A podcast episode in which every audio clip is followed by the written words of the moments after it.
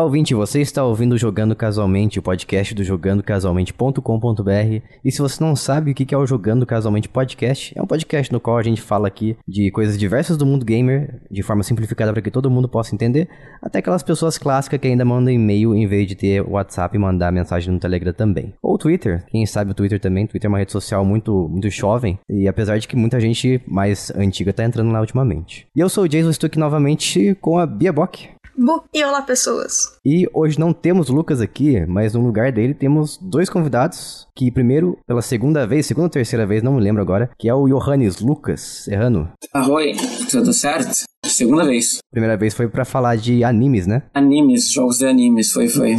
E faz tempo, hein? Nossa, acho que faz quase mais de um ano. Faz mais de um ano, certeza. E pela primeira vez na televisão aqui, inédito, de forma inédita, o Hugo Varani. Olá, pessoas, como é que vocês estão? Também no nosso site. Exatamente, já faz dois anos, quase três, que eu comecei a escrever pelo site. Isso, passou. É, já faz um voando. tempinho, mais ou menos. Aí. Então, faz- Passou muito rápido. Parece que foi ontem. Exato. E antes da gente começar aqui a fazer o nosso podcast de hoje, quero dizer pra vocês que a gente tem grupo no Telegram, lá em t.me barra jogando casualmente. E recentemente a gente assistiu o The Game Awards 2022 juntos no grupo, então se você gosta desse tipo de coisa, ou simplesmente você quer conversar com a gente aqui do podcast, ou com as pessoas que consomem nosso conteúdo, vai lá, t.me barra jogando casualmente, entra lá e só responde o bot pra você não ser expulso, por favor. Então, presta atenção, é uma continha básica que ele te pede, 2 mais 2, coisa do tipo. Então, não mosque. E lembrar também que a gente tem Twitter, a rede, é a rede que a gente mais movimenta, então vai lá, segue a gente em J Casualmente. E também acompanha nosso site, lógico, jogandocasualmente.com.br, que a gente publica análises barra reviews de jogos diariamente. Então tem sempre coisa nova ali pra você ficar antenado sobre o mundo dos videogames. Então vamos lá pro nosso podcast de hoje, que a gente vai falar aqui sobre uma coisa curiosa.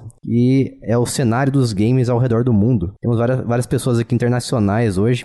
Eu e a Bia somos do interior do, do Vale do Paraíba, por isso que a gente fala com esse R aqui, pelo menos eu falo, a Bia às vezes não fala. Eu, eu não sei ainda qual que é o sotaque da Bia, não consigo identificar. Ninguém sabe, aparentemente. É, ninguém sabe.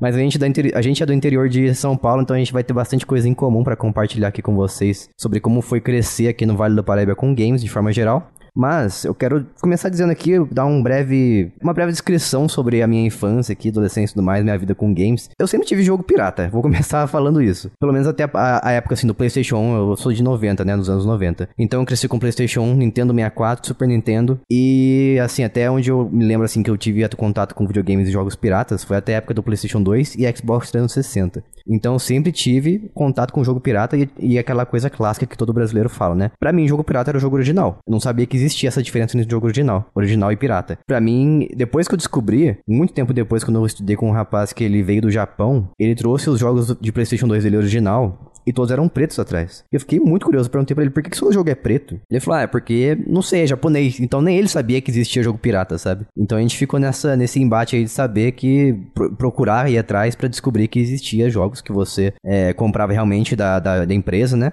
E tinha aqueles que você gravava no conforto da sua casa, no seu gravador de DVD, pelo menos naquela época. Vocês tiveram bastante contato com essa época dos anos 90 e comecinho dos anos 2000, com consoles e videogames pirata? Hum, sim, vamos lá. No meu caso, é, foi, foi um pouco peculiar, vamos dizer assim, porque meu primeiro videogame foi um Master System e ele, na verdade, nem era meu. Ele era da minha irmã mais velha, que ela ganhou com 4 anos de idade por ela ter parado de chupar chupeta. Foi, foi muito curioso. Um prêmio. Basicamente isso. E quando ela tinha 4 anos foi justamente quando eu nasci. Mas eu comecei a jogar, então, tipo, uns 4 anos depois de nascer, que eu também sou do comecinho dos anos 90. Com 4 ou 5 anos ali, eu jogava o Sonic que tinha na memória do, do Master System, né? Que era o Master System 3. Aliás, eu acho que era o 2. Não, era o 3, era o 3. E basicamente eu vivi ali é, minha infância toda indo em locadoras, alugando fitas de Master System e tudo mais. Demorei muito tempo para ter outro console, porque é, éramos em três em casa, então dinheiro não era tão abundante assim, né? É, a gente nunca chegou a passar necessidade, mas de qualquer forma a gente não tinha esse acesso tão simples com videogames e tudo mais. Tanto é que meu segundo videogame de fato foi o PlayStation 1, e eu só fui ter ele quando já tinha saído o PlayStation 2 lá em 2001, mais ou menos. E assim como o Jason também, é, só, só comprava jogos piratas. Eu só fui descobrir, na verdade eu já sabia, tinha uma ideia o que era um jogo pirata, que era um jogo original, porque aí eu já tinha lá para os meus 10, fazendo 11 anos, mas eu fui saber de fato o quão difícil era você ter um jogo original quando eu fui a primeira vez no shopping, naquelas lojas de eletrônicos, antigamente a gente tinha a FENAC lá no, é, no, aqui no Brasil, né? E uhum. eu lembro que eu tinha visto os jogos de PlayStation 2 e o de PlayStation 1. E o de PlayStation 1 já era bem barato, era, era comparando com o PlayStation 2, obviamente ele era barato, mas lá para 2003, 2004, o, tinha a venda lá o primeiro GTA do PS1 e eu lembro que ele estava custando exatamente 74 reais. E aí você percebia o quão caro era, era um jogo. Porque se você olhasse os do PlayStation 2, esperava 220, 230 reais. Então, sem condições, assim. O PlayStation 1 também foi basicamente maior parte da minha infância, pré-adolescência e adolescência, né? E só comecei a de fato ter acesso a outros consoles depois de ter a maioridade, que aí foi quando realmente comprei com meu próprio dinheiro o Nintendo Wii. E aí, a partir daí que eu comecei a, de fato, a acompanhar tanto conso é, consoles antigos, retro games e tudo mais, e os jogos atuais. Então, aí depois comecei a ter o PS3 e, e por aí vai. Então, na minha infância, basicamente, foi o Master System e o PlayStation 1. Ah, sim, e acabei de lembrar também do Game Boy Color. Game Boy Color também eu ganhei de presente de um tio meu que vinha com o Pokémon Silver. E eu basicamente só tive ele de jogo. Eu nunca cheguei, inclusive, nem a comprar jogo pirata, porque eu basicamente só jogava Pokémon Silver, direto. Nossa, eu também tive Game Boy Color quando era criança. E é curioso a forma como eu ganhei ele. Minha mãe fez eu pensar que eu era um bom dançarino. Porque no meu aniversário de 8 anos, ela fez um concurso de dança. Eu já contei essa história aqui, mas vale relembrar. Ela fez um concurso de dança no meu aniversário e falou assim: quem ganhar o concurso de dança vai ganhar essa caixa aqui. Daí tá bom. Eu, eu meus, minhas habilidades de uma criança de 8 anos, né? Que eu aprendi dançando no Bust Time Move 2 do PlayStation 1. Eu dancei, fiz os meus melhores passos e minha mãe falou assim que ela ia anunciar o ganhador. Eu, não satisfeito, saí correndo, peguei a caixa, falei, afinal era meu aniversário, né? Peguei a caixa e abri e era um Game Boy Color. E ela falou: Ah, na verdade, esse Game Boy já era pra você. Eu só tava fingindo que era um concurso. E eu fiquei muito ela feliz. Ela queria basicamente que você passasse vergonha na frente de todo mundo antes de ganhar. Ex exatamente, esse era o único e exclusivo objetivo. A ideia foi muito boa, Sim. gente. Tem que ser, tem que ser admitido, admitido que é muito boa. Sim, foi muito boa mesmo. Mas é, é bom que eu lembro até hoje, né? Uma história que marcou minha memória de como eu ganhei um Game Boy Color. Foi tudo uma armação. E, e você, Bia, você. Peraí, só uma, uma dúvida rapidinho. O Hugo cresceu em qual região do Brasil? Ah, sim. É... Por incrível que pareça, eu nasci no ABC de São Paulo. Uhum. Acho que com 3 ou 4 anos, 3 ou 4 anos de idade, eu me mudei para Campinas, também interior de São Paulo. Então, eu nasci ali na, na, na região metropolitana de Campinas. O meu sotaque, ele não é aquele R pesado, mas às vezes escapa. Então, às vezes, vocês provavelmente vão me ouvir um verde ali. mas é bem, bem difícil. É bem, bem comum. Então, são pouquinhas palavras assim que vocês vão pegar esse sotaque mais interior, que não é muito comum lá em Campinas também. O sotaque, inclusive, de Campinas, de um modo geral, até que onde eu me lembro, ele é levemente semelhante ao de São Paulo, então você não percebe muito R e, e, e tal, mas as palavras são bem próximas ali, as gírias que o pessoal usa também são bem próximas. Então é isso. E aí passei boa parte da minha vida ali em Campinas, me mudei para São Paulo em 2015. Capital. Questão de trabalho, isso, na capital mesmo. Até por questão de trabalho, mais, mais oportunidades de emprego e tudo mais. E eu sabia que São Paulo era uma cidade muito boa para mim na questão de transporte. Então foi por essa razão que eu decidi me mudar para lá. E hoje, atualmente, já dando spoiler aqui, estou em Portugal. E já faz pouquinho tempo ainda. Vou complet, é, completei um mês ontem, inclusive. Uhum. Então tá sendo uma experiência muito boa. Era algo que é, eu não estava procurando, não era, não era tipo um sonho ou alguma coisa do tipo, quero trabalhar em Portugal. Mas veio uma oportunidade de emprego aí, eu decidi aceitar e cá estamos. E você, Bia, fala pra mim aí. Conheço um pouco da sua história bem por cima, mas você pode me relembrar e contar para quem ainda não sabe. Como o Jason já disse, eu sou do Vale do Paraíba, igual ele. Quando eu nasci, meu pai já tinha um Atari, então foi o meu primeiro contato com videogame. Eu tive, cara, eu não vou lembrar o nome, mas eu tive um daqueles aqueles jogos é, completamente random, que não é de marca nenhuma, que é tipo console aleatório que vem com X jogos já dentro. Tipo, que tem arminha tipo um e que tem volante. Eu não sei se era, mas é, é alguma coisa parecida aí. Eu tive um desse. E assim, o meu pulo de videogame foi do Atari pro PlayStation 2. Eu não tive nada que foi criado nesse espaço de tempo aí. Nem contato, inclusive. Eu não tinha amiguinhos que tinham muitos videogames, então. eu só fui conhecer a a maioria dos consoles entre essas gerações quando eu fui pra faculdade e aí a gente teve história dos consoles, etc. Os professores levaram e aí que eu fui ter contato de verdade com outros consoles ali nesse espaço. Aí, tipo, depois do PlayStation 2, que eu ganhei um pouco depois do que foi lançado o PlayStation 3, tive depois deles o PlayStation 3 mesmo, o PSP, 3DS e o PlayStation 4, que aí fecha, são todos os consoles que eu já tive na vida. Uhum. Assim, é, eu também não sabia que existia jogo pirata na época. que acho que.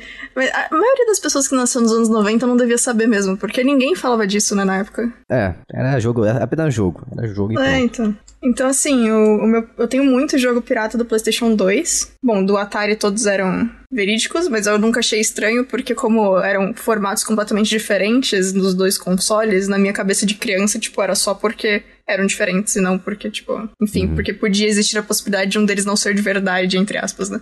É. E aí o meu PlayStation, não, o meu 3DS, por um tempo ele foi desbloqueado também. E era na época que era aquele desbloqueio completamente alucinado que você tinha que usar. Eu nem sei se mudou isso na verdade, eu posso estar falando que é um desbloqueio maluco e ainda existir, desculpa. Ah, aquele que Mas- tem que criar um outro sistema do 3DS dentro do 3DS. Que, e que você só podia usar direito quando tava com um cartãozinho específico. Ah, tá. Esse aí já é um pouco mais antigo do que na época que eu peguei o 3DS. Era Mais um. antigo ainda. Por algum motivo a minha mente tá falando um R4. Eu não sei se é isso. É assim. É um semelhante, mas hoje mudou. Ah, ok. Então, tipo, na época eu tinha um. Eu tinha esse sistema do R4.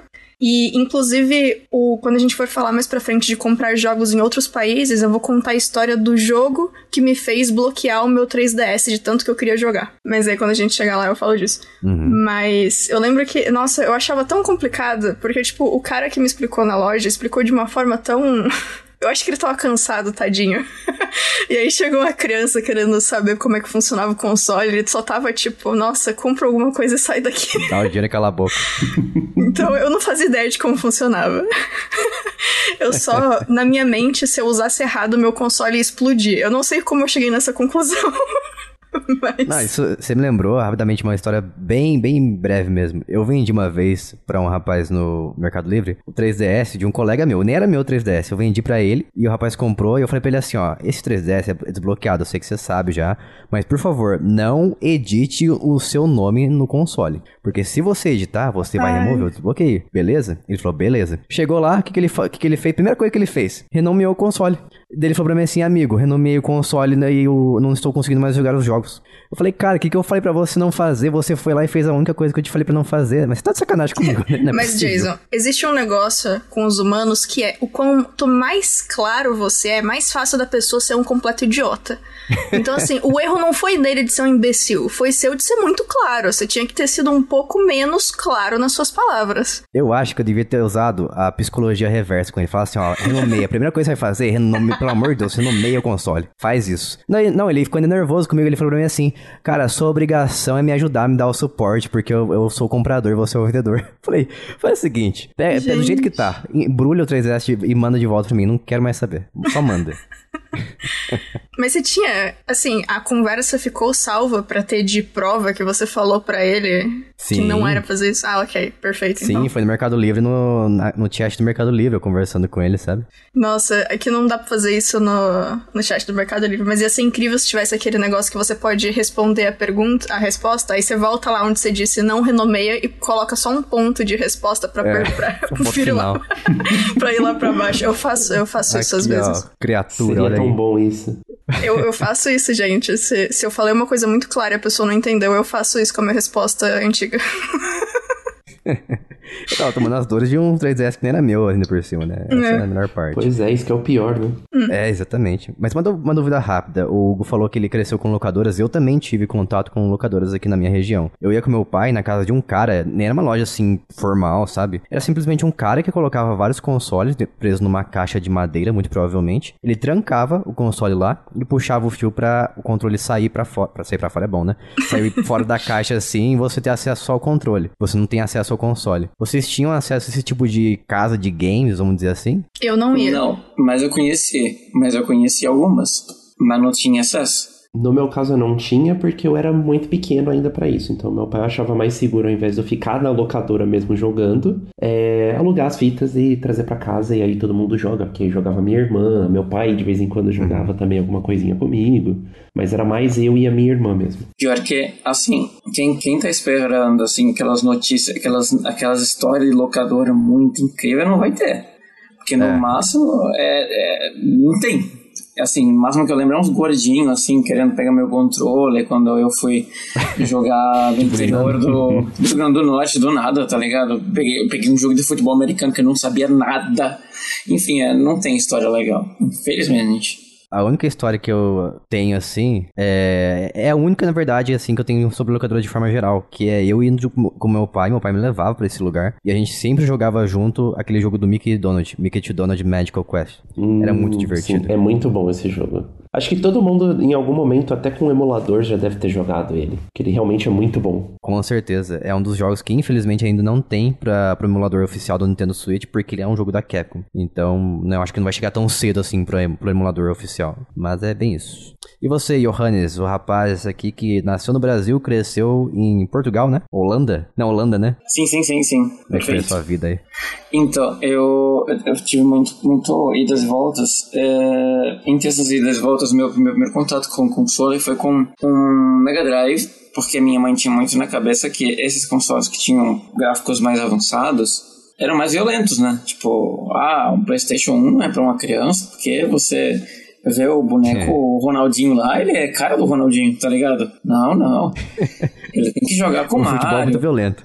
Não, exato, ele tem que jogar com o Mario, com esses bonecos, que é tipo mais cartoon e tal. Daí eu ganhei um, um Mega Drive do, do meu primo, só que ele foi de base, né? Foi jogar no Vasco, foi muito rápido, assim, e eu chorei muito. Foi jogado no vaso, literalmente? No vaso da privada, você disse? No Vasco, fui jogar no Vasco, morreu. Ah, no, ah, no Vasco. Ah, isso é uma expressão? É é uma expressão, foi de base, assim, total. Aí Não conhecia essa expressão também. Aí ele, aí tudo bem. Daí a gente tava aqui, aqui no famoso, no famoso Terra Brasílias, né? E eu lembro que eu tava estudando, tá? E Uhum. minha mãe chegou com uma, uma caixa muito bonita. Aí eu olhei assim, né? Nossa, comprei uma coisa pra você tal, etc. Tudo bem, tudo bem. Eu vi assim, oh, meu Deus, é um Playstation, não acredito. Olha o TDAH, se liga no TDAH. Só que eu só fui perceber quando eu abri a, a capinha e não tinha CD. Era um Polystation. Aí foi meu, meu console, não durou muito. Mas eu cheguei a comprar uns, uns coisas pra ele, mas não muito, porque lá não tem, né? Lá não existe essas coisas. Se não existe aquelas fitas amarelas. né? É, na, na Europa não existe essa fita amarela, não tem. Essa coisa do Brasil, da Rússia, já ouvi falar que tem muito na Rússia, é, mas lá não tem. Aí, o, do Mega Drive a gente conseguia, porque existe lá a Verhanvisken, que é como se fosse é, loja de segunda mão, né? Como é que chama aqui? Bazar, Sim, exato, sim. bazar, não sei exatamente como é que chama. E você encontra até hoje. Até hoje você encontra barato jogo, né? Porque não era diferente. Aí eu conseguia, mas do, do, do Polystation não. Daí depois foi com, normal, Playstation pirataria, quando vinha pra cá, mas também não era. Aí quando a época do Playstation 2 foi a que eu tive mais porque eu já tava aqui. Então foi a que eu já sabia que tinha um jogo original, mas eu nunca me não, tinha uma história de um, de, um, de um estabelecimento que eu não contaria o nome. Ele fazia a gente pagar, tipo, 10 conto a mais no jogo, porque ele dizia que ele era semi-original. Sem original. Me pergunta o que, seria isso. Eu não sei o que é até hoje, mas é porque ele vinha numa caixinha mais bonita, ele era prensado, não sei o que, que- não sei o que, que quer dizer isso, não sei, mas o cara levava, assim. assim, Ah, Na barraquinha era 5, lá era 10. Não, lá era 15, 15, 17. Tá com cara de ser aquele anúncio, compra a edição Collector's Edition da versão pirata. É, é quase isso, basicamente. A bomba pet do, do- dos coreanos, é tipo isso, mas não, foi, foi assim. O CD, a mídia prensada é aquela que tem é, como se fosse um adesivo muito bonito em cima, né? Poleiro, Que ele literalmente é prensado a mídia. E parece, tem uma cara, um aspecto mais original. E, pelo menos do PlayStation 2 era dourado embaixo. Era mais caro essa mídia. eu acho que era esse sim. Mas aí quando eu percebi que era tudo a mesma coisa, aí a gente desbloqueou e veio o, o, o, o Xbox também, muita pirataria também, não vou mentir. todos, todos culpados. É, não, infelizmente. É, eu não sei se. E pronto, depois do PlayStation 3 não tinha como pirataria. Tipo, tinha como, mas era tão burocrático que você juntava suas moedas e comprava jogos, sabe? É, e também. ah, e depois foi só, ah, infelizmente, quer dizer, felizmente, graças a Deus, foi só jogo original e o 3DS original também, mas assim. Eu tive um Game Boy muito horrível, odiei a experiência também. Mas não tive muito isso, assim, de, saber que um jogo era pirata não original. Como vocês, eu sabia que era pirata e o que era original. E você tinha locadora ou casa de games assim lá na Europa? Não, não Holanda. existe. Lá existia o que a gente chama de. O máximo sabe café, né? Cybercafé? Igual aquelas, aqueles, aquelas casas de arcade que tem nos jogos do Yakuza, que o, o Kiryu vai e joga um, uma máquina de arcade, por exemplo. Tipo isso? É, exato, isso. A gente tem. Existe na Europa as casas de arcade. Mas é, pronto, é um exemplo. Quando você vai pra festa do seu primo chato, do Enzo, você vai naqueles pump, né? Que dança e tal, aquelas coisas. Tinha, tem isso na Europa. Mas não tem o que a gente. Aquelas coisas assim, tipo. Oh meu Deus do céu, como é que eu vou. É, não tem locadora, né? Não tem. Você vai lá, dança nos Enzo, joga um pouquinho vai pra casa. Acho que é assim como nos Estados Unidos também, pelo que eu percebi, né? Uhum. É, é bem, era bem comum ter essas máquinas de arcade aqui, é, pelo menos no Brasil, né? Não aqui em Portugal, no, no Brasil. É, principalmente quando você é, tinha algum coleguinha ou seu próprio pai mesmo é, tinha condições de, ah, vou, vou dar uma festa pro meu filho e vai ser num buffet de festa. Quase sempre o buffet de festa sempre tinha um arcadezinho ali. Dependendo do, do, do buffet, se ele fosse um buffet um pouquinho mais caro, com certeza já tinha uma máquina de arcade gigantesca, assim, de com carrinho, com moto, por exemplo, é, arcade com Day- Daytona USA, por exemplo, ou com The House of the Dead, que tem as pistolas e tudo mais. É, esses daí eram mais difíceis de encontrar, mas o mais comum era sempre a maquininha de fliperama mesmo, com os botões, o, o manche ali, né?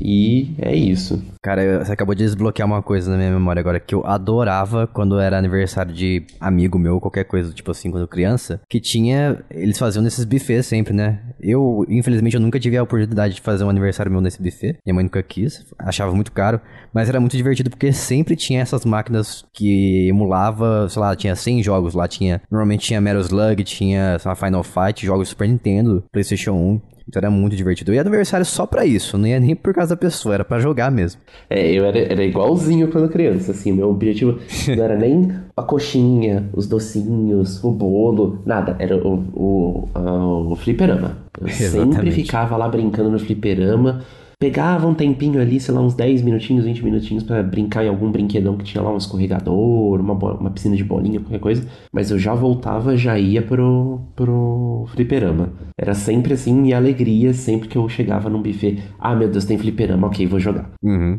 Ah, se me convida hoje pra uma festa assim, eu ainda vou fazer a mesma coisa. Possivelmente eu também faria. Eu fui depois de grande, eu fui, eu fui depois de grande, foi muito bacana, assim, experiência e tal, é muito legal. Eu recomendo. Se você tem seu priminho Enzo, assim, quando ele chamar, vá, porque é muito bacana. É, vá, não leve presente. Não, você come e você fica lá de graça, que já tá tudo pago, né?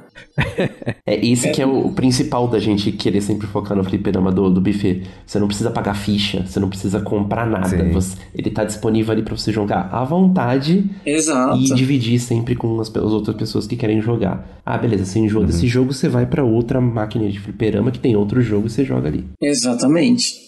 E vocês estavam falando aí que, ah, meu primeiro console que comprei com meu dinheiro, né? O seu, Hugo, foi com foi um Nintendo Wii que você disse, né? Isso, certo. O primeiro celular que eu comprei, o primeiro celular que eu recebi na vida, eu comprei um GameCube por 100 reais. GameCube laranja que eu encontrei no Mercado Livre usado. Veio com um jogo e meio, porque a pessoa teve a capacidade de mandar para mim um Need for Speed Underground e o Resident Evil 4. Só que para mim, o Resident Evil 4, eu já tinha tido o PlayStation 2 naquela época, para mim era um, um CD só. Só que o Resident Evil 4 do PlayStation, do, do, GameCube, na verdade, ele é dividido em duas mídias. Sim. Então a pessoa mandou só a mídia 2 e eu não podia jogar o jogo. E eu fiquei muito é, deprimido por causa disso. E eu resolvi vender o console porque eu comecei a pesquisar como desbloquear ele. Eu achei que era eu achei muito complicado porque você tinha que remover umas peças do hardware, do console mesmo para você conseguir rodar mídia maior, né? Porque a mídia dele é pequena pra caramba. Isso. Daí eu resolvi vender pro meu professor da faculdade. E ele sabia que eu tinha comprado por 100 reais, porque ele me viu comprando na, durante a aula, inclusive.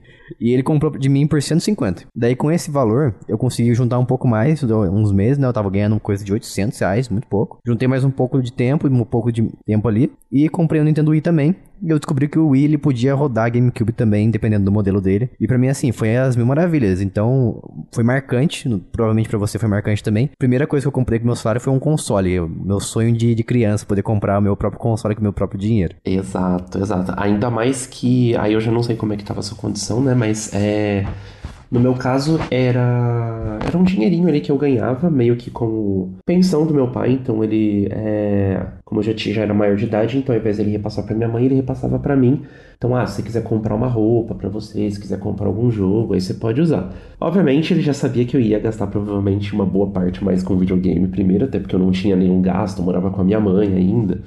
E aí ele sabia que eu ia gastar normalmente com mais com jogo, mas ele sabia que era para eu também economizar um dinheirinho ali para comprar alguma coisa que eu quero, uma outra roupa, qualquer coisa assim. Então, então ele sabia que eu ia usar não só para isso, mas boa parte para jogos.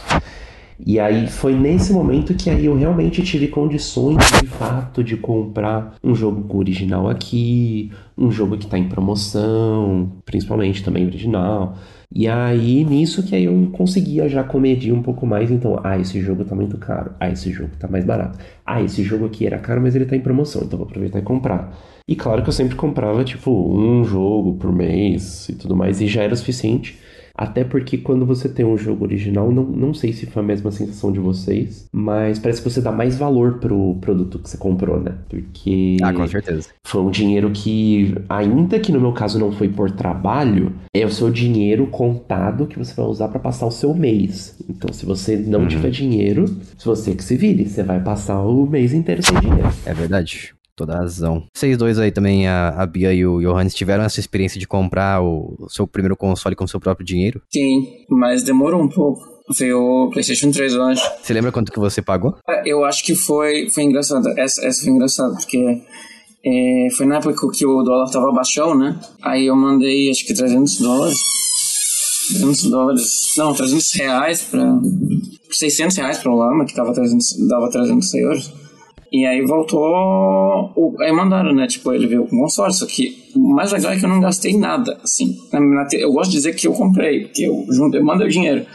Só que no final, como era de família, disse: não, não precisa pagar. Mas na, na, teoria foi esse aí. Aí é que teve um, um BOzinho, né? De, de região ah, tinha bloqueio de região nessa época ainda, né? A gente não contava com isso, mas no final. Ah, é verdade, sim. Nessa o... época tinha, tinha bloqueio de região. Então não era só tu pegar o, o, o console do, dos Estados Unidos e. E, por exemplo, Estados Unidos e, e, e vir pra cá. O, eu não lembro, mas eu acho que o Brasil, se não me engano, ele funcionava todas as regiões. Aí alguns jogos não pegavam, mas quase todos funcionavam. É, a mesma, a mesma teoria, porque eu lembro que eu tive um PlayStation 2, e uma vez eu comprei um jogo europeu no, no Camelódromo, que era uma coisa que, aliás, tinha aqui, centros de lugar que o pessoal vendia jogos piratas, né? E outras coisas também além disso. Sim. Eu comprei um jogo europeu e na minha TV ficou preto e branco. Daí eu descobri que era porque ele era europeu. Sim, tinha alguma, alguns probleminhas assim. Isso acontecia muito, isso acontecia muito, isso acontecia muito comigo, muito, mas muito. Uhum. Eu jogava tudo com filtro de. Pelo menos rodava, né? Não, rodava, mas era tudo no feed do Instagram. Não, e o, o DVD em específico no PlayStation 2, eu não sei como que era com os jogos, de um modo geral, mas os DVDs em específico era um grande problema porque no Brasil, se não me engano, por exemplo, era uma região, que acho que era a região 4, e nos Estados Unidos era tipo região 1, Europa era região 2. E aí, mesmo se você co comprasse um jogo é, americano, o jogo funcionava. Mas um DVD de filme, se o seu PlayStation 2, por exemplo, não fosse do Brasil, você não conseguia rodar ele. Você tinha que pegar um outro disco que era meio que um desbloqueador de região para rodar o DVD que você comprou ou alugou. Tanto que Nossa. na minha adolescência, minha mãe chegou a namorar um cara que ele tinha um PlayStation 2 original. Que ele não tinha desbloqueado porque era muito caro na época. E ele jogava pouco e tal. Então aí teve uma época que ele até deixou o PlayStation 2 em casa. O PlayStation 2 dele era americano. O, alguém da, da família dele trouxe dos Estados Unidos e, e ele comprou. Só que os DVDs de filme, que minha mãe, por exemplo, queria assistir, até porque o, o leitor de DVD mais barato que tinha naquela época era o PlayStation 2 mesmo. Ele deixou justamente para ela assistir filme também, além de jogar. É, ele não, ela tentava alugar alguns DVDs na locadora, mas ele não funcionava. Então aí ele correu atrás desse disco, que acho que era o DVD Region X, acho que era esse nome do, do, do disco, que o PlayStation 2 lia e aí ele desbloqueava o, a região do, dos DVDs e aí você conseguia assistir o filme da locadora tranquilamente. Então isso era um, era um problema assim bem chatinho na, na época, continuou sendo por um bom tempo, até que hoje, felizmente, nenhum console tem trava de região, então você pode comprar de qualquer lugar. Sim, é uma coisa que, nossa, é muito aliviante saber que qualquer jogo, qualquer região que você comprar o jogo, não importa, vai rodar e vai rodar colorido, pelo menos. Sim. O menor BO foi o, o, o, a questão da, do bivolt, né? Que não era. Era a sua voltagem de lá, daí tinha que.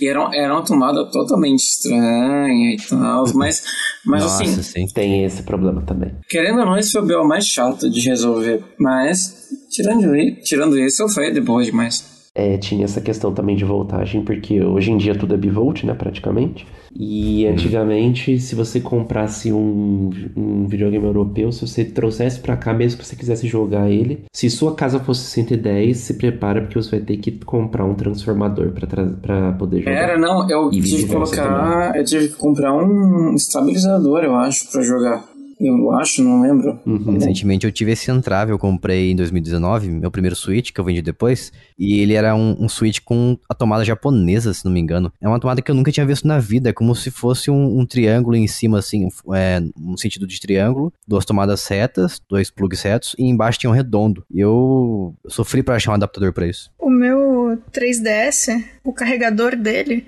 eu comprei, ele foi pra um. Eu coloquei num. Esqueci o nome do negócio pra quando a voltagem é 220 e o console é 110. Transformador é um, é um, é um metro que se chama? Metro? É no transformador mesmo. Um, sabe aquele transformador velho pesado pra inferno? Que... Sim. Ah, Então, sim, sim, sim. ele sim. foi colocado ali. E aí ele ficou. Aquele transformador faz parte do fio do meu 3DS.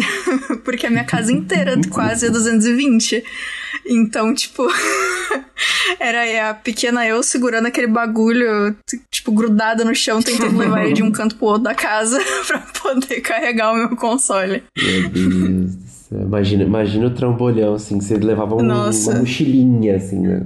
Pior que é, mano. A cena é incrível, porque você tem um 3DS, tem que ter um negócio, um trambolho pra carregar. É uma cena muito. A Pitiquinha 3DS? lá, a Bia, Pitico. a minha herozinha Bia, assim, ela. Devia ser uma cena cinematográfica. Não, é maravilhoso. E é tipo, o 3DS é um console pequeno, né? Então, tipo, coloca o console no bolso e, e sofre pra levar o transformador. Pra tu ver, né? no 3DS, Pois é, né? Imagina ir na casa da, da amiguinha, ou ir, sei lá, em qualquer lugar. Tipo, vou na casa da minha avó, na casa da minha tia. É. Aí tem que levar aquele trambolhão inteiro. Nossa senhora. Aqui até tem. é, a casa que eu tô agora, ela até tem algumas tomadas que são 110, que meu pai colocou. Mas as duas casas que eu morei antes era tipo uma tomada 110 e era, sei lá, no meio da cozinha. então era terrível quando eu tinha que usar. Engraçado que a gente é da mesma região, mas aqui da minha cidade é tudo 110. Sério? Nossa, que interessante. Em Campinas e São Paulo também é tudo 110. Normalmente você só tem uma tomada 220 que fica normalmente na lavanderia para sua máquina de lavar. Ah, É, ok. Exato. É, eu, eu só morei em casa que era quase tudo 220. É, eu já, já tive um pouco dessa experiência também com primos meus. Gente, sobre isso eu não sei, eu não sei. Eu, eu, eu, sou, eu sou um completo imbecil sobre esse assunto. É, mas eu sei que aqui nesse estado, aqui onde eu tô, por conta disso, é 220. Mas Ah, ok. Hum. do resto, assim, eu não sei. Porque, assim, em Florianópolis também acho que era 110. Eu não lembro. Não, véi, desculpa, eu não lembro. Eu sou totalmente ignorante. Tá tudo bem. Florianópolis eu não tenho certeza. Com os meus primos, que eu até falei, né, que é uma história importante, é, interessante com os meus primos, é que meus primos, eles moram ali na região metropolitana de Campinas, eles moram em Indaiatuba. Só que em Indaiatuba, tudo é 220. Então, é, às vezes, minha mãe não podia levar secador de cabelo, porque senão ia queimar. É, era, era sempre isso. Não, eu não podia levar videogame, porque senão ia queimar.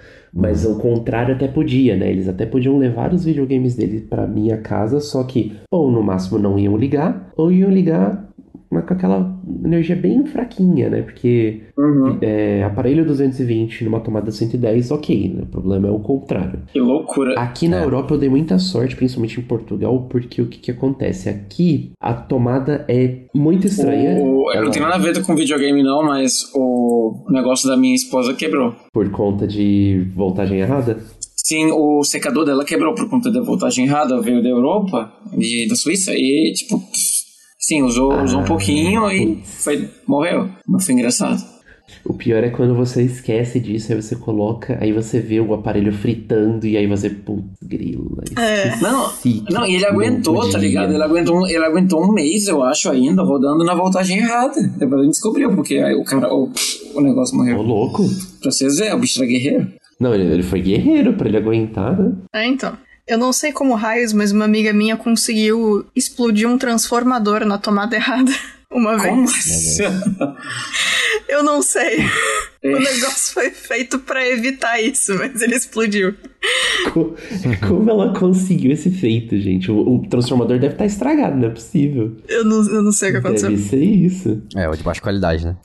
E eu não lembro se foi.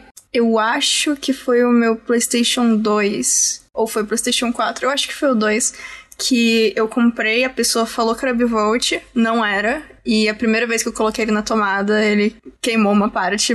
Felizmente deu pra mudar. E agora ele é bivolt. Mas eu realmente não lembro se é o PlayStation 4 ou o 2. A minha memória é Ah, maravilhosa pra coisas Talvez específicas. seja o 2, porque se eu não me engano, o 4 já era tudo bivolt. Já é? Ah, Se então me deve- é, engano, deve ter sido. quase certeza. Que eu ia até comentar, né, aqui de Portugal, é, o bom é que, inclusive para vocês ouvintes, se algum dia vocês irem para Portugal, se vocês trouxerem qualquer aparelho bivolt, todos eles são compatíveis com as tomadas daqui, apesar das tomadas serem bem diferentes. A única coisa é que você não vai conseguir é, se tiver a tomada de se tiver os três pinos. Você vai ter que tirar o, o pino do meio, que é o fio terra. O resto você, você consegue usar tranquilamente. Que a tomada aqui de Portugal, ela é uma tomada redonda, gigantesca, mas ela é só dois furinhos é, redondos igual do Brasil, tirando o terceiro ali do, do meio, que é o fio terra ali no Brasil. Então, se você trouxer algum aparelho daqui que tem aquela tomada, ele encaixa perfeitamente. Mas tomem cuidado, se não for bivolt, aqui tudo é 220. Então, se seu aparelho for 110, ele vai queimar com certeza. Boa informação. Uhum. Fica a dica pra você que vai passar as férias em Lisboa no próximo verão europeu, ó. Fica muita dica.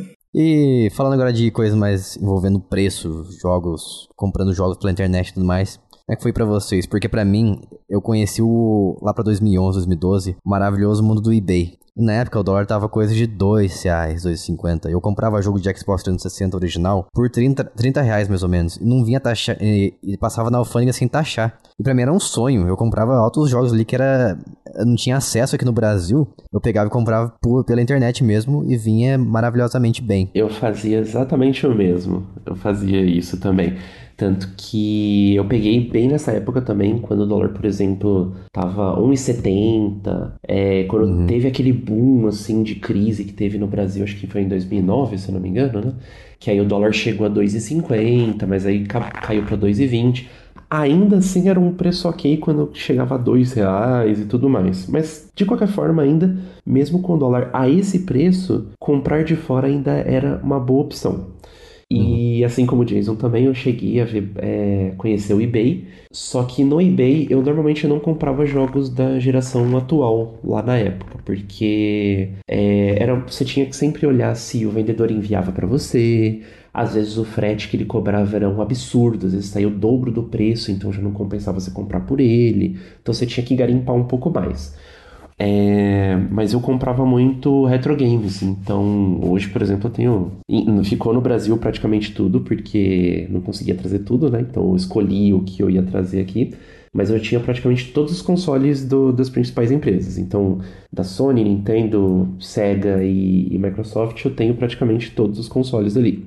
E aí eu ia comprando os jogos, até porque também os consoles também não eram tão caros, né? E eu lembro que tinha muito jogo ali de Mega Drive, por exemplo, que eu comprei pagando é, 5 dólares cada um, 8 dólares, e aí dava tipo 16 reais, 20 reais. Era um preço ridiculamente absurdo de barato. E era esse preço, dependendo do jogo, obviamente. Era tudo com caixa manual, então vinha impecável, assim, perfeito. E jogos já da geração atual, aí eu ia em lojas que enviavam para o Brasil, como a famosa PlayAsia, que envia até hoje, inclusive, para o pessoal. Hoje não está compensando muito por conta do preço, né, do, do, do, dólar, mas em alguns casos, por exemplo, alguma edição especial que você quer comprar, ou algum jogo de nicho que não vai vender no, no Brasil, aí compensa você comprar em lojas como PlayAsia. É, tinha uma outra loja dos Estados Unidos que eu comprava que era Starland, só que não sei se ela fechou ou se ela parou de enviar, eu comprava poucas vezes nela porque ela não tinha código de rastreio. Então, se você perdesse a encomenda, problema seu. Não era responsabilidade da loja. Mas você conseguia comprar jogos assim tranquilamente. Tinha a questão da, da, da alfândega, né? podia ser que você podia, poderia pagar uma taxa bem alta, ou às vezes não, depende muito da sua sorte. Então, sempre quando o pessoal perguntava, né, ah, compensa comprar de fora? Aí eu sempre falava, ó, é muito roleta russa, então pode ser que você compre, não venha taxado, é, você compre e venha taxado num preço baixo, e pode ser que eles simplesmente decidam, não, você vai pagar o preço cheio de novo. Então você pagou 120 reais no jogo, você vai pagar mais 120 de taxa. É, 100% então, depende taxa. muito da sua sorte. É, é muito aleatório. É, que foi o meu caso com Kingdom Hearts. O último que eu comprei importado foi o Final Fantasy VII Remake da loja da Square Enix que eu comprei a. Não era nem a edição de colecionador mais fodona, porque ia ser caríssima, longe, longe da minha, da minha possibilidade. Eu comprei aquela edição que era só a edição especial que vinha com artbook, vinha com trilha sonora, vinha com umas coisinhas a mais ali. Que ela custou acho que 89 dólares que aí o dólar já tava 5, 4 e alguma coisa. Nossa. E eu paguei quase que o preço cheio também. Eu acho que eu paguei ao todo. Eu tinha pagado. Se você convertesse, ia dar quase é, 400 reais. Eu paguei acho que mais 280 de taxa. Então, assim, Nossa. foi bem caro. Nossa. Pesado. Eu, eu tava pensando aqui, eu acabei de descobrir, ou perceber, não sei, que eu só comprei dois jogos pela internet Tipo, tirando o jogo. No caso, jogo físico, né? Eu comprei dois jogos físicos pela internet, o resto, todos os meus jogos eu comprei pessoalmente. Fiquei uhum. levemente chocada. que foi a, a versão de Steelbox do Death Stranding e essa versão de colecionador do Kingdom Hearts, do Kingdom Hearts 3, que é a versão que vem com as action figures do Donald Pateta e Sora versão Toy Story. Maravilhosa. Artbook, ah. tudo. Nossa, linda, agora... linda, linda, linda. Linda, só que agora eu só tô pensando, é, eu tive que pagar outra taxa em cima. Foi, eu... é. Ai, meu Deus, que dor então, que deve ter sido esse preço. Nossa, foi uma saga que dá até um nervoso, né? de lembrar, porque assim, eu comprei pela, pela loja da Square também. E ele chegou aqui em janeiro de 2019, então eu devo ter comprado na metade do ano anterior, ou alguma coisa assim, sabe? Não, não sei direito. Eu sei que assim, ele chegou quase dois meses depois do que era para ter chegado, porque, obviamente, chegou na alfândega, deu erro, porque é isso que acontece. E pior. eles mandaram uma notificação que. Sabe aquele e-mail maravilhoso que a notificação é, vem. Tipo, é um PNG que não tem. que não aparece porque deu erro? Ah, ok. ok. Então, assim, eu recebi uma notificação com uma imagem que não existia e nenhuma outra informação escrita. E eu fiquei, hã. Interessante. Que essa coisa, né, maravilhosa aqui que tá explicando muito bem. Liguei Deve pro. significar que tá vindo. É, eu fiquei, ah, beleza, né? Deve ser alguma coisa assim. E eu tinha o código de rastreio e aparentemente estava tudo certo. E aí eu liguei no correio, ninguém no correio conseguiu me ajudar. Falei, não, beleza, né? Eu, deve estar dando certo, né? Pelo, pelo rastreio parece que tá. Então tudo bem. E aí eu passou uma semana, eu olhei o rastreio de novo e ele não estava mais na alfândega, ele estava tipo como voltando para o navio e o país de origem. Aí eu fiquei, ué, estranho. Aí liguei de novo, um amigo da época me ajudou. A gente conseguiu achar na quarta tentativa uma pessoa lá que conseguia ajudar. Nessa época eu tava trabalhando na empresa de jogos, então isso tudo foi. Esse dia foi um almoço que a gente não almoçou, tentando resolver isso no telefone. Aí uma moça conseguiu falar com a gente, ela falou: ai não, então. é, ele chegou aqui sim e tá dizendo que a taxação deu errado e ele tá sendo mandado de volta pro país de origem. Aí eu falei, não, mas é, a gente, eu, tipo, eu recebi um e-mail, ele veio desse jeito. É, tem alguma coisa que dá pra fazer pra impedir que ele volte, não sei. Chora. E ela falou: não. ele vai voltar. Talvez a gente consiga fazer ele parar no meio do caminho, não chegar de fato aonde é, nos, nas pessoas que enviaram, tipo, parar na alfândega do próximo país e aí ver se a gente consegue trazer ele de volta, mas não é certeza. E aí eu entrei em contato com a, com a Square, avisei o que estava acontecendo também. E eles ficaram meio que de aviso que se voltasse lá, eles avisaram que eles iam mandar outra cópia.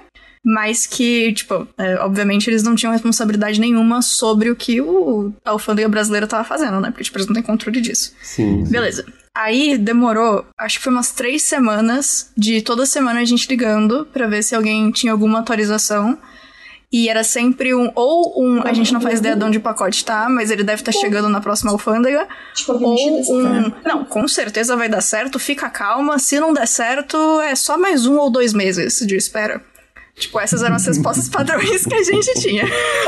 Nossa, eu Aí, morri, beleza, eu sou muito ansioso, não dá não. Eu morreria, véi, não dá. Esse é o motivo de eu ter o, a versão digital também desse jogo, porque eu esperei 10 anos pra jogar Kingdom Hearts 3, eu, eu, eu fiquei, né, não sei nem se vai chegar a minha versão física, eu comprei a versão digital, também tava jogando já. Acho que nesse ponto eu merecia, né, pelo menos. Pô, velho, eu, não é, vou- né? eu não vou mentir que eu fiz isso. Eu fiz isso uma vez de burro, velho. Eu fiz isso uma vez de burro, mas. Aí comprou as duas acontece. sem querer. Não, porque Acontece, não, eu- tudo bem.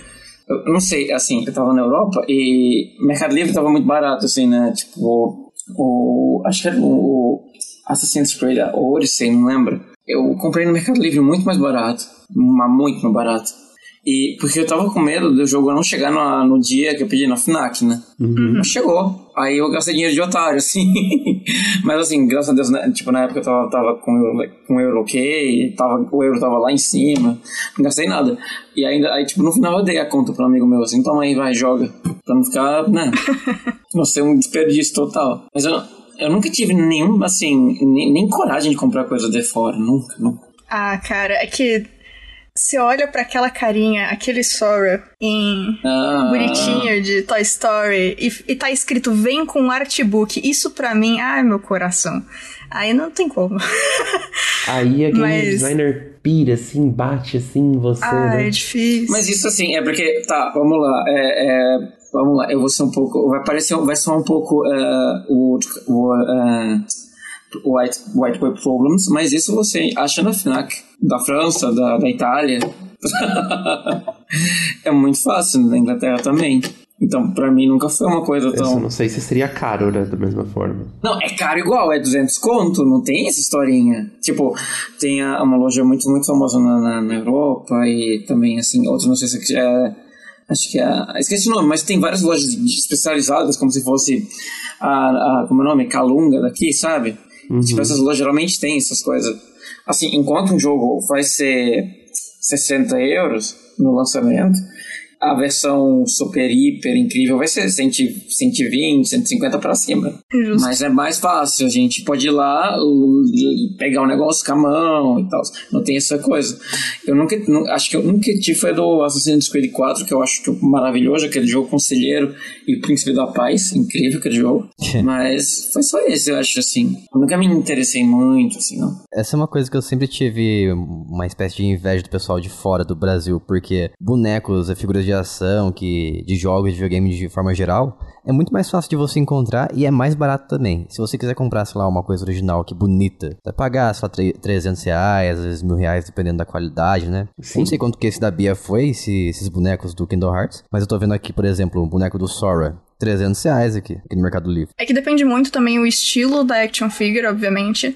Tipo, a Square, ela tem muitas versões que são da Play Art Sky, que é a versão que até eu tenho o, o Gladiolus, o o Roxas da Organization e o Nick Zurich do Final Fantasy XV, que são versões um pouco mais caras e, e tem mais detalhes, eles vêm com os, os tipos de articulação, rosto extra, arma extra, um monte de coisa extra, e tem action figures de outras versões que são muito mais baratas. Então, tipo, é muito difícil dar uma generalizada em action figure, principalmente em questão de principalmente jogo e e anime, porque o range é muito grande. Você tem aquelas action figures é, estáticas que tem um pouco detalhe, são um pouquinho mais baratas, as estáticas que tem uma quantidade absurda de detalhe e poses muito dinâmicas que são muito mais caras às vezes do que as action figures da Figma, por exemplo, que são bastante detalhe e móveis. Então, tipo, é muito, muito difícil, assim, de ter uma base de verdade em preço em relação a boneco. Sim, se você Sim. comparasse, por exemplo, é... aí acho que a Bia até pode concordar comigo, que eu acredito que seja assim, que eu, eu também não, não sou muito de comprar action figure, mas o que eu percebo é que é, se você for comprar e comparar, obviamente, os preços que você compra do Brasil e de outro, outro país, é, se você comprar na própria loja que a empresa fornece, então, por exemplo, comprar da própria loja da Square a figure que você quer, se você comprar de lá para entregar para o Brasil, com certeza vai sair muito mais caro do que se você, por exemplo, mora nos Estados Unidos e vai pedir para trazer. Seu, seu poder de compra, obviamente, vai ser bem diferente ali, você vai pagar bem menos. Uhum. De, um, de, um, modo geral. Ali. E depende, depende bastante, assim, porque, por exemplo, as, a action figure mais cara que eu tenho é uma do Tony Stark, especial do terceiro filme. Que hum. tem toda a parte de movimentação, ele vem com muita coisa extra, as roupas são feitas de pano, você consegue tirar, tipo, elas têm, têm zíper, tem tudo bonitinho, tipo, é tudo funcional a, ele tá machucado, a área do sangue, eles usaram um verde diferente para você conseguir ver e tem a impressão que tá molhado. Tipo, então é uma action figure muito diferente das action figures que eu tenho, por exemplo, do de Digimon ou de alguns é, animes muito específicos. Tipo, eu tenho uma action figure do personagem principal de Prince of Tennis, que foi, obviamente, imensamente muito mais barata. Uhum. E as que eu tenho da Square, tirando essa do. essas três do Kingdom Hearts 3, eu comprei na loja do Square, mas foi pessoalmente na época que eu tava na Comic Con de San Diego. Então, para mim, aquelas foram muito mais baratas do que a versão especial do, do Kingdom Hearts que eu tive que pedir para vir, ou essa do Tony Stark. É verdade, eu também, eu também tenho um pouco assim, acrescentando essa parte. Porque, como você falou, eu acho que tem mesmo uma versão mais, mais acessível, né, de fato. Porque no meu, no meu caso eu vou trazer mais para assim, os games e para Gundam, que é mais minha praia, que eu, eu, eu comecei a colecionar quando eu tava lá. Tem um Gundam que vai ser 18 euros, sabe? E vai funcionar, tu vai montar ele, vai ser aquela, aquele barato e tal. Mas tem uns também que é tudo bonitinho, metal, não sei o que, que você vai ter que ter chave de fenda para montar. E ele vai ser muito mais caro. Ele vai ser tipo Sim. 300, 400 euros. Meu Deus, eu já tava pensando, tipo, 100 euros, né? Super caro. Não, 300. Tem umas coisas pesadas, cara. não, assim, não, assim, é porque, não, tem umas, umas coisas lendárias, assim, assim, de, de, gente que vai pra campeonato de fazer. Isso também acontece com Cavaleiros do Zodíaco lá na Europa, que é muito, assim, não, tirando Portugal, acredito eu, é, foi um sucesso absurdo na França, na Itália, na Holanda, então é, foi um negócio que pegou muito ali na Europa, nos países mais latinos, né, da Europa, que falam línguas latinas. Holanda nem tanto. E os caras, tipo, dão muito dinheiro. Vai ter lá o ceia da Hasbro, sabe? Que, que é fuleirinha, assim, que vai ser 20 pontos. Mas vai ter o ceia melhor, de 60. E vai o, vai ter o ceia incrível, que mexe de todos os jeitos e fala japonês e tal, Eu assim. vou mandar. É, Aí eu termino a história do, da- das action figures e do, da versão de colecionador. Eu vou mandar no grupo de ADMs, é, sem contexto pro resto dos ADMs, desculpa, gente. Um link pra vocês verem uma das action figures mais caras e mais maravilhosas que eu já vi. E um dia eu quero muito ter, que é uma. Eu não sei se vocês conhecem a marca Figurama. Se você está ouvindo e não conhece e gosta de boneco, dá uma olhada. Figurama. Eles fazem é, action figures gigantescas pintadas à mão. E eles têm uma versão que é o Netero lutando contra o Meruem de Hunter x Hunter. Um dia eu vou ter esse negócio. Um Muito dia. lindo, nossa, nossa, é muito lindo, olhada no gente. valor aqui. Lindo demais. Mas assim, só pra terminar a história. é, no fim, a Square também não sabia onde estava o pacote. Eles iniciaram o processo de me enviar um outro pacote. E no meio disso tudo já tinha passado um mês e pouquinho. E aí, quando o, o segundo pacote chegou na alfândega do Brasil, ele, eu recebi a notificação. Dessa vez o PNG tava funcionando. E eu, só pra ter certeza, eu liguei lá pra ver se era isso mesmo.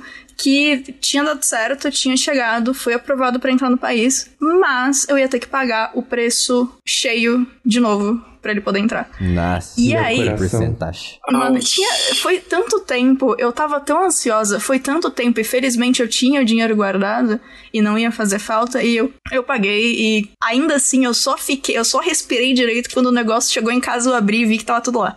E que tava tudo certo, funcionou, chegou. Até porque pelo preço que você pagou nossa. também, né? Imagina o desespero se você encontra e vem tudo quebrado, destruído, amassado. É, coloca o dono de a cabeça cai, né? Imagina. É, tipo isso. Não, mas deu certo. Só pra dar uma base aqui rapidamente, esse, Kindle, esse boneco do Sora do Kingdom Hearts que eu tava falando sobre aqui, é, o, é um boneco bem zoado mesmo. Ele parece o, o Mogli em vez do Sora. Tão estranho que ele é. ele tá 359, daí o que, o que tá mais bem feito aqui. Nossa, esse aqui é perfeito. Não tem, não tem nenhum defeito ele de verdade. Ele tá 1.600 reais. Muito Então, caro. um negócio legal assim. é, eu não sei quem tem acesso que tá ouvindo à Liberdade, o bairro lá de São Paulo, mas tem muita action figure lá. É, atualmente eu não vou mais lá, mas antes da pandemia eu ia direto. E é muito interessante porque lá, como tem muita action figure de muitos. é, muitas pessoas, de muitas pessoas não, né? De muitas empresas diferentes, você consegue ver lado a lado, tipo, o Goku, que tem cara de ameba, e que você olha e fala, isso é um dito e não um personagem, e o Goku que você olha e fala, isso aqui é mais perfeito do que se ele existisse na vida real. Tipo, lado a lado, assim, é muito. É legal de você ver a diferença. É, é muito bom ali. É, eu esqueci o nome da lojinha que tem ali. É a galeria que tem ali na, na E no Liberdade. Sogo Plaza. É. Isso, no Sogo. No Sogo, isso. Ah, Sogoplaza. Fui pouco, né? Muito bom, muito Delícia. Legal. Eu sempre, eu sempre me apaixonava pelos Gundam lá. Muito bom. Ali é o paraíso pra você procurar figures ali.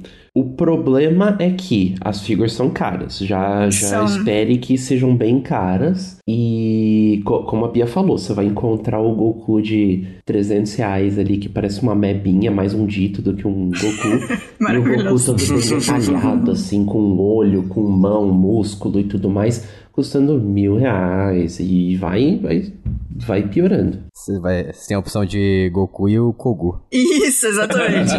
e obviamente a, a dica de ouro em qualquer momento que você vai comprar alguma coisa, se você tiver lá e quiser uma action figure, obviamente pesquise em todas as lojas. Às vezes leva foto em loja que não tem a figure e fala, eu queria muito, eu vi que tem aqui em outra loja, mas tipo o preço tá muito alto, eu queria saber se você consegue trazer, etc. Porque tem algumas lojas que fazem encomenda e trazem mais barato do que outras lojas ao redor, às vezes até da versão oficial e não da versão falsificada, porque obviamente tem muita action figure que é a versão falsificada, que ainda assim é linda, mas sei lá, se você quiser a versão original de fato, enfim, né? É, jogo falsificado e action figure falsificada tá aí, isso existe, fazer o quê? Então pesquisa, conversa com os vendedores, faz amizade, Sim. enfim, né? Tem que fazer aquela social pra você ganhar um descontinho extra ali, né? A Total. grande maioria lá na Liberdade é legal. Eles são muito bacanas. A maioria, tem uns, tem uns são chatinhos, mas a maioria é legal. Ah, sempre Nossa, tem, com né? Em todos os Com lugares. certeza eles vão abrir um sorrisão pra você se você chegar com uma galera assim. Cada um veio comprar alguma, algum action figure. Ou Isso. é, que, que muita gente costuma fazer lá é tem umas lojinhas específicas ali que o pessoal faz cosplay. Então, ah, Uhum. eu quero fazer o cosplay aqui de todo mundo, assim. Todo mundo vai fazer um cosplay aqui. Nossa, o pessoal vai ficar alegre, assim. Vai te receber Fica. super bem, obviamente, né? Porque vai receber uma graninha boa no dia.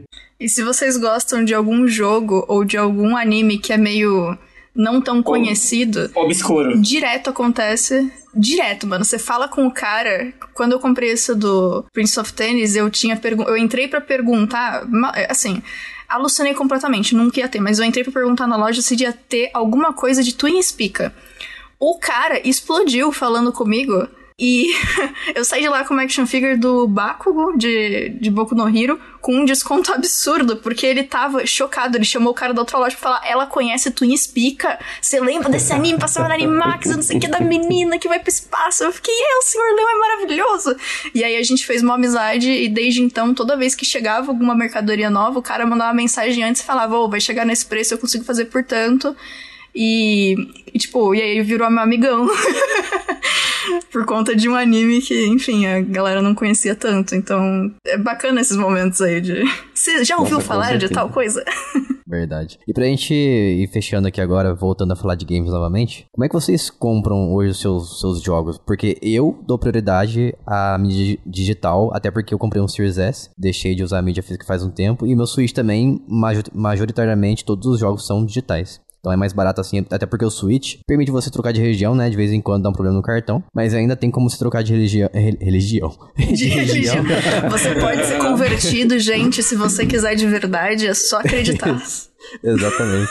Daí você troca de religião ali no Switch, né? E você compra mais barato em outro país. Vocês costumam fazer isso também? Como é que vocês compram hoje em dia? O meu jeito de comprar jogos é a coisa mais chata e sem emoção do universo. Então, ao invés disso, eu posso contar pra vocês rapidamente dos jogos que eu comprei fora do Brasil? Sim, vai lá. Claro.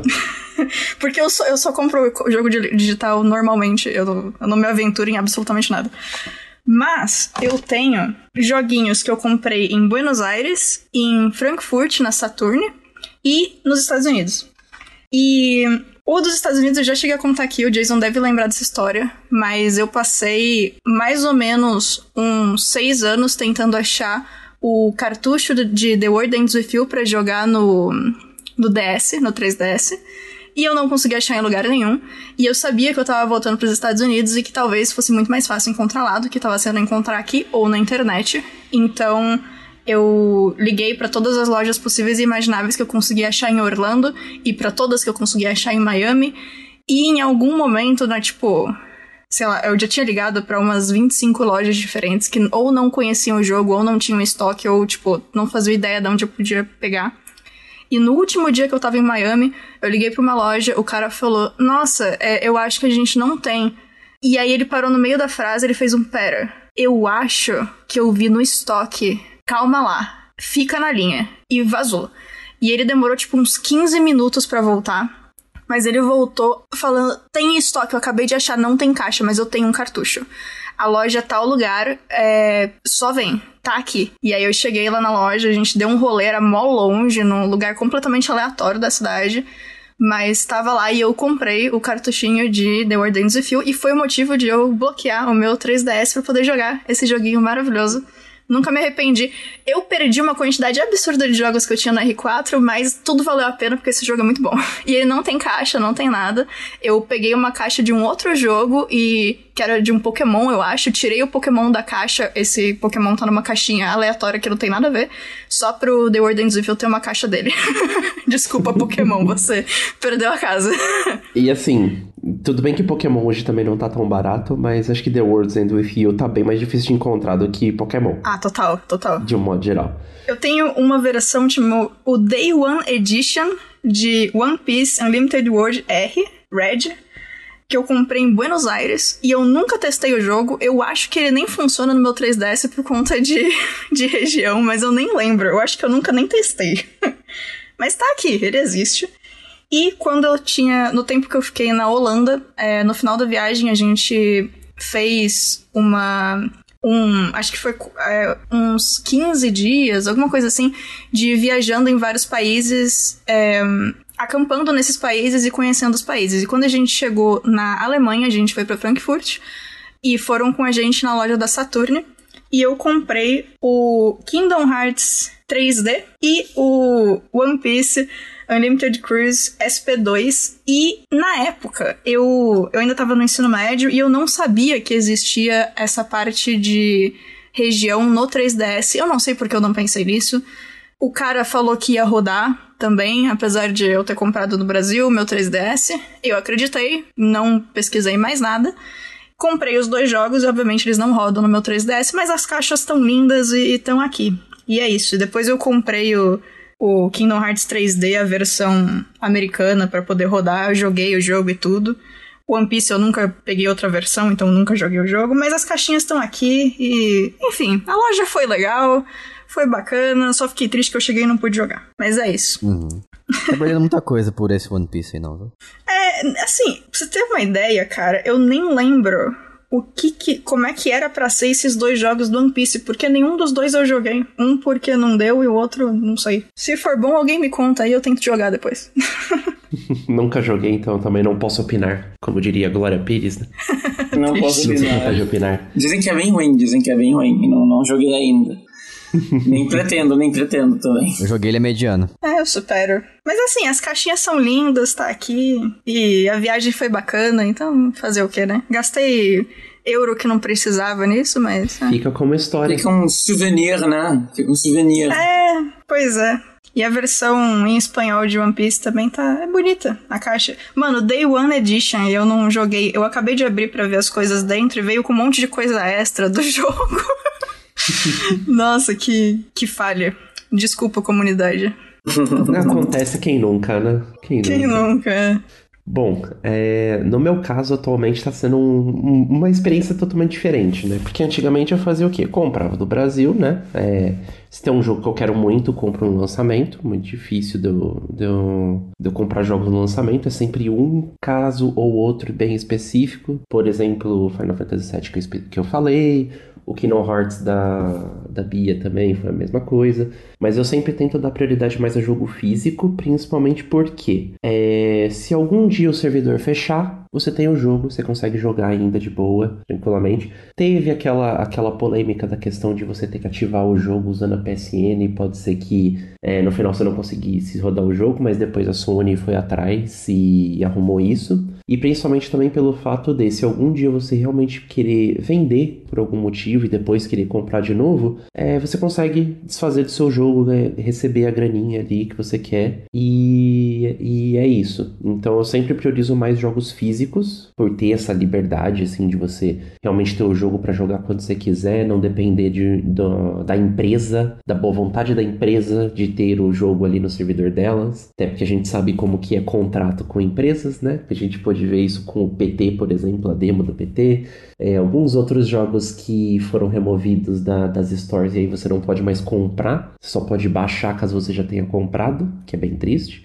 E aí, como é que tá sendo agora essa situação, principalmente agora que eu mudei de país, né? Tô aqui em Portugal já faz um mês. É, tô cheio de coisa para gastar ainda com relação a casa, móvel, essas coisas. Então, tô comprando bem pouca coisa de jogo. Tanto que o único jogo que eu realmente fiz questão de comprar agora foi o, o Crisis Core, que vai sair logo mais. E aí, o grande problema é que o meu PlayStation assim é meio que uma bagunça, porque a minha conta ela é da época que a PSN não tinha nem a, a brasileira ainda. Você criava conta brasileira, mas não tinha loja.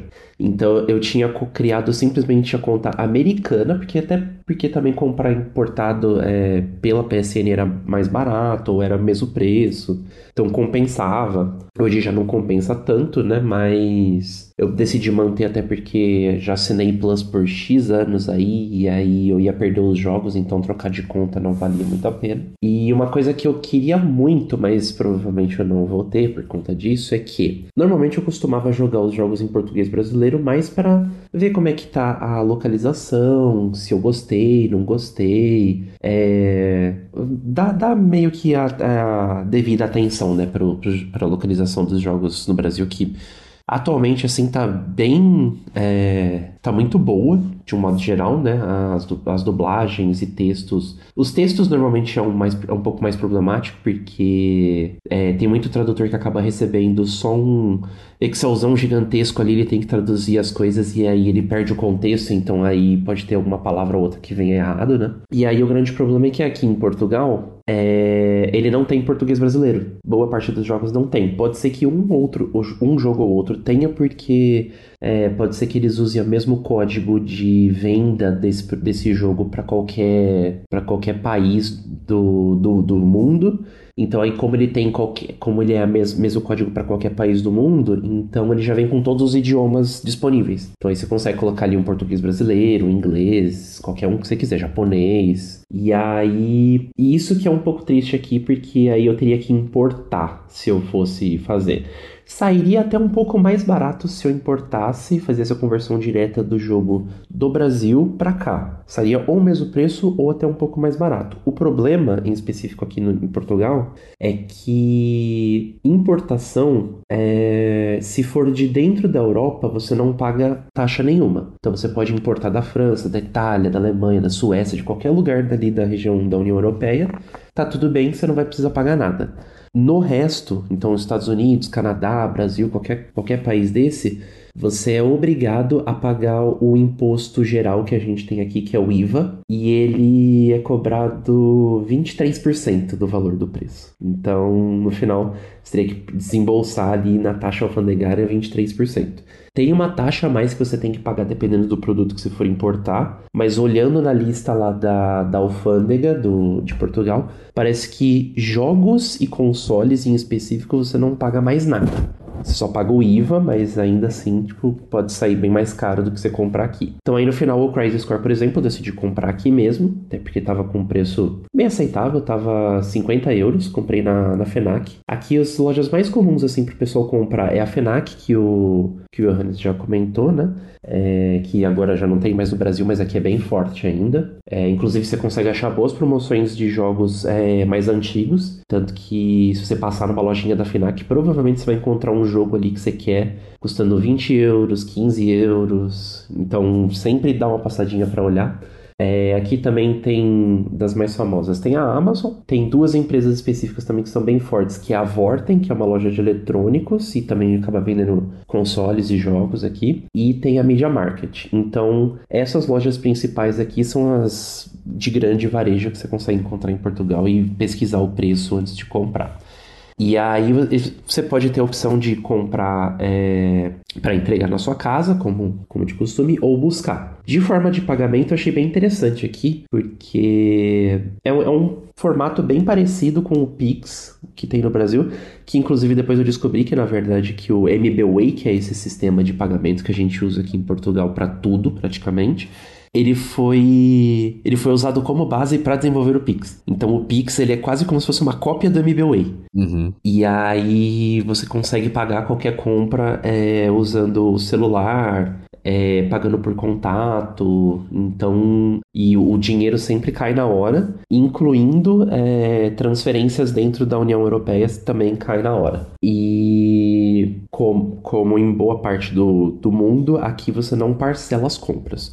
O máximo que você tem de parcelamento de compras aqui em Portugal é quando você faz uma compra no seu cartão de crédito é, à vista. E aí, para você parcelar, você tem que falar, conversar com o seu banco. Então, você tem que entrar no seu banco, aí você tem a fatura, e aí você pode simular um fracionamento, que eles chamam. Que aí, ao invés de você pagar a fatura inteira, você paga é, um X valor por meses. Você vai pagar um, um, juros ali em cima, mas obviamente assim, se você olhar, apesar de ainda ter um aumento de juros agora no, em Portugal e na Europa toda, né, por conta da, da situação que a gente tem aqui agora da, da guerra na Ucrânia e tudo mais, ainda assim não chega a ser um valor absurdo como os juros que são cobrados no Brasil se você pedir um empréstimo, por exemplo, no banco. E você pode escolher, inclusive, se você quer pagar uma quantia fixa por mês ou se você quer pagar uma porcentagem da sua fatura todo mês. E aí ele faz a simulação com esses, é, essas duas formas e o valor da, dos juros que você vai pagar. Então aí no meu caso, no Crazy Score, por exemplo, eu paguei com o MBWay mesmo, porque o dinheiro já cai na hora. E já tá pronto, então eles vão entregar aqui. Tem uma coisa que eu achei interessante olhando na Amazon do, de Portugal: os jogos digitais são mais caros do que os, jogo, os jogos físicos. Os jogos físicos estão, por exemplo, 40 e poucos euros e os digitais estão 60 euros. Ah, tem, tem alguns casos assim mesmo. É, tanto que, curiosamente, o, o Crisis Core em específico, não sei por que cargas d'água, direto da loja da Square Enix da Europa, ele tá 59 euros. Ah, nossa. Uhum. É, ele tá mais caro do que comprar na FENAC. Que bizarro. Eu acho muito estranho isso. Isso acontece também, já, já aconteceu comigo já várias vezes.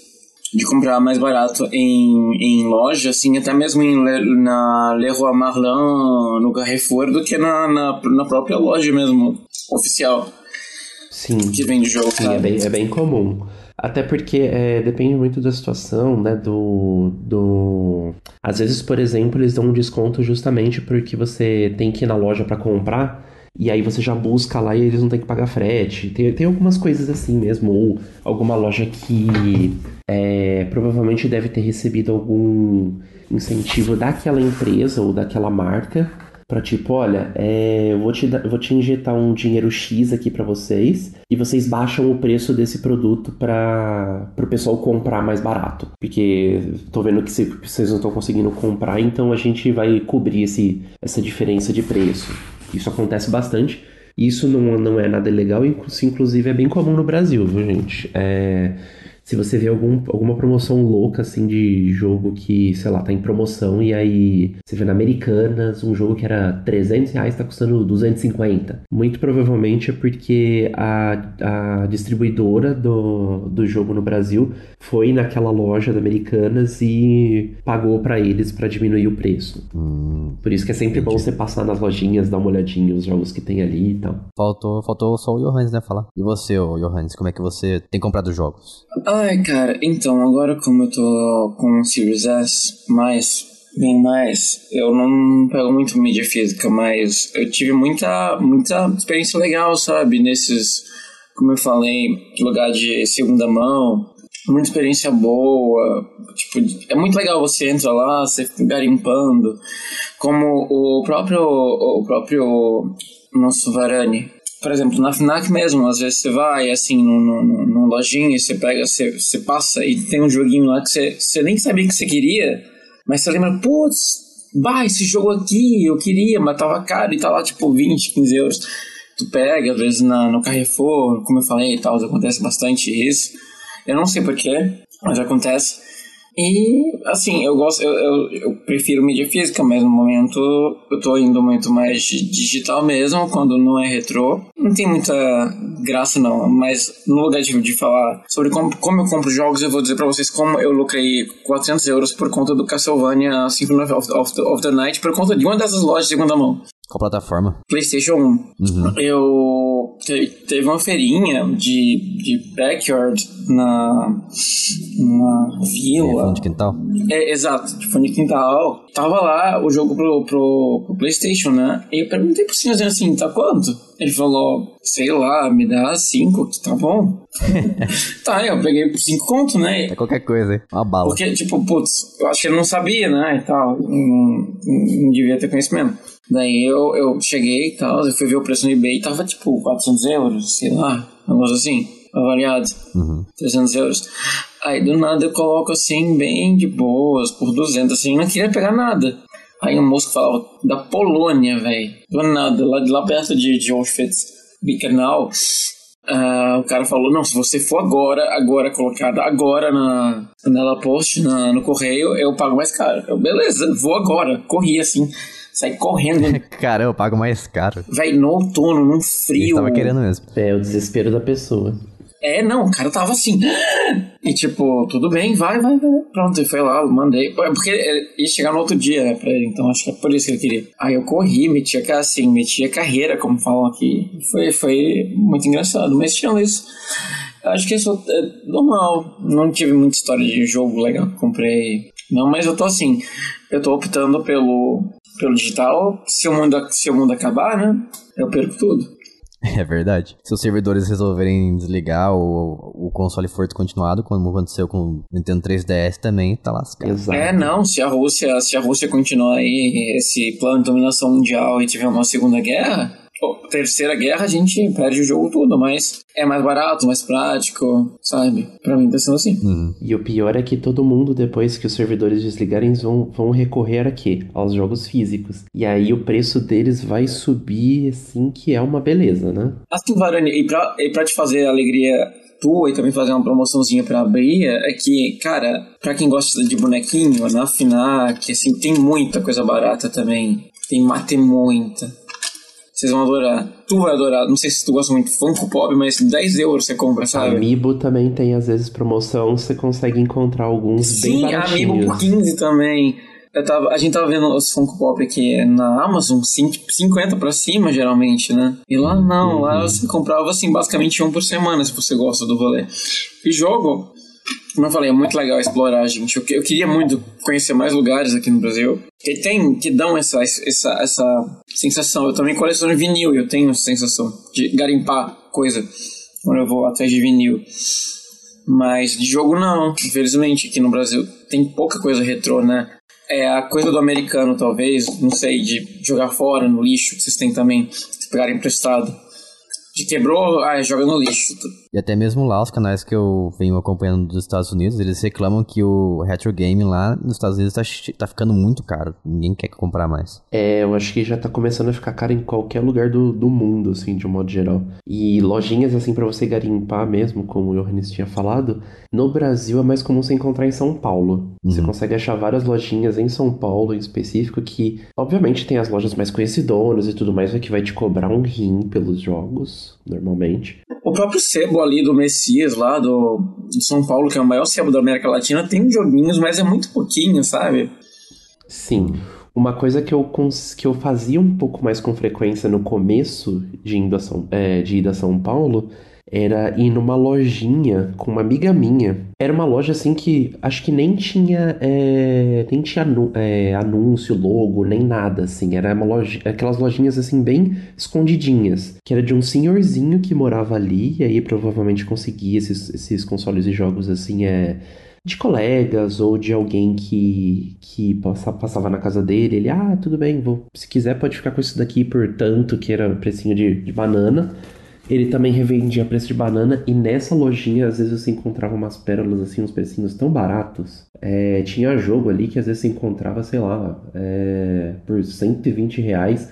O tiozinho fazia pra você por quase metade do preço, por 60, 70, Hum. então valia muito a pena ali. Isso aí, valeu vocês que participaram aqui. Essa, aliás, esse tema foi uma sugestão de um ouvinte que deu faz muito tempo já sobre cenários de games ao redor do mundo. Pra falar a verdade, nem, nem lembro mais como é que quem que foi. Na verdade, ele deu uma sugestão de cenário de games ao redor do Brasil. Então a gente falou um pouquinho assim, nossa experiência com as regiões que a gente morou e um pouquinho na Europa também, né? Já deu pra dar uma agregada aqui. Mas é isso. Valeu, Hugo, por aparecer aí. Se quiser deixar suas redes sociais para as pessoas te seguirem. Eu que agradeço aí, inclusive é o, é o que eu ia falar. É, como eu tô aqui há pouco tempo, então eu ainda não sei, obviamente, tudo sobre o que tá acontecendo aqui em Portugal na, na área de games e tudo mais. Mas como é algo que eu acompanho direto, então eu vou ficar sempre atento, é, aprender mais é, formas de pagamento mais, mais simples às vezes, ou, por exemplo, conhecer lojinhas de segunda mão, que é algo que eu queria muito conhecer ainda, mas não conheço aqui pela região. Hugo,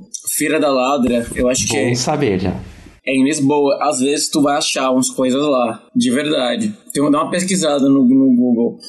É, acho que é a Feira da Ladra é em Lisboa ou é no Porto, mas tem, são equivalentes. Tem umas feirinhas assim que tu acha vinil, LP, acha, acha essas coisas velharia. Aí talvez ache uns retrô lá também. Uhum, maravilha. Então já vou anotar aqui até pra, pra depois, quem sabe, pegar um dia aqui que eu tô, tô livre pra passar lá. E qualquer ouvinte também que quiser tirar alguma dúvida com relação a isso, pode ficar à vontade. Costumo usar bem mais Instagram e Twitter. Meu Instagram é HGVarani e o meu Twitter é HVarani. Show. Vamos colocar aqui na descrição. E você, Johannes, quais são as suas redes? Você que é o pop dance aqui. Ah, é, sim, minha rede social é Dançarina do Savoia, brincadeira, gente. É Lucas Serrano, eu acho. Se procura Lucas Serrano, não tem muitos, não.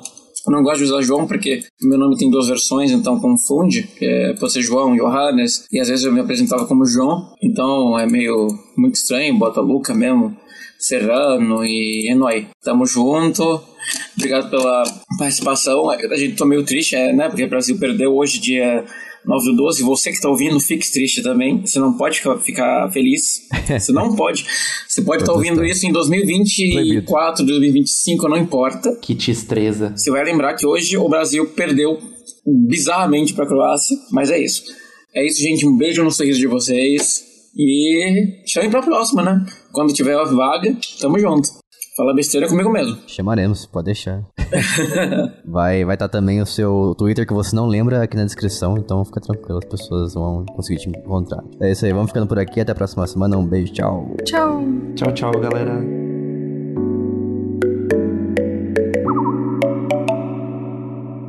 Este podcast foi editado por mim, Jason Minhong. Edita eu, gmail.com.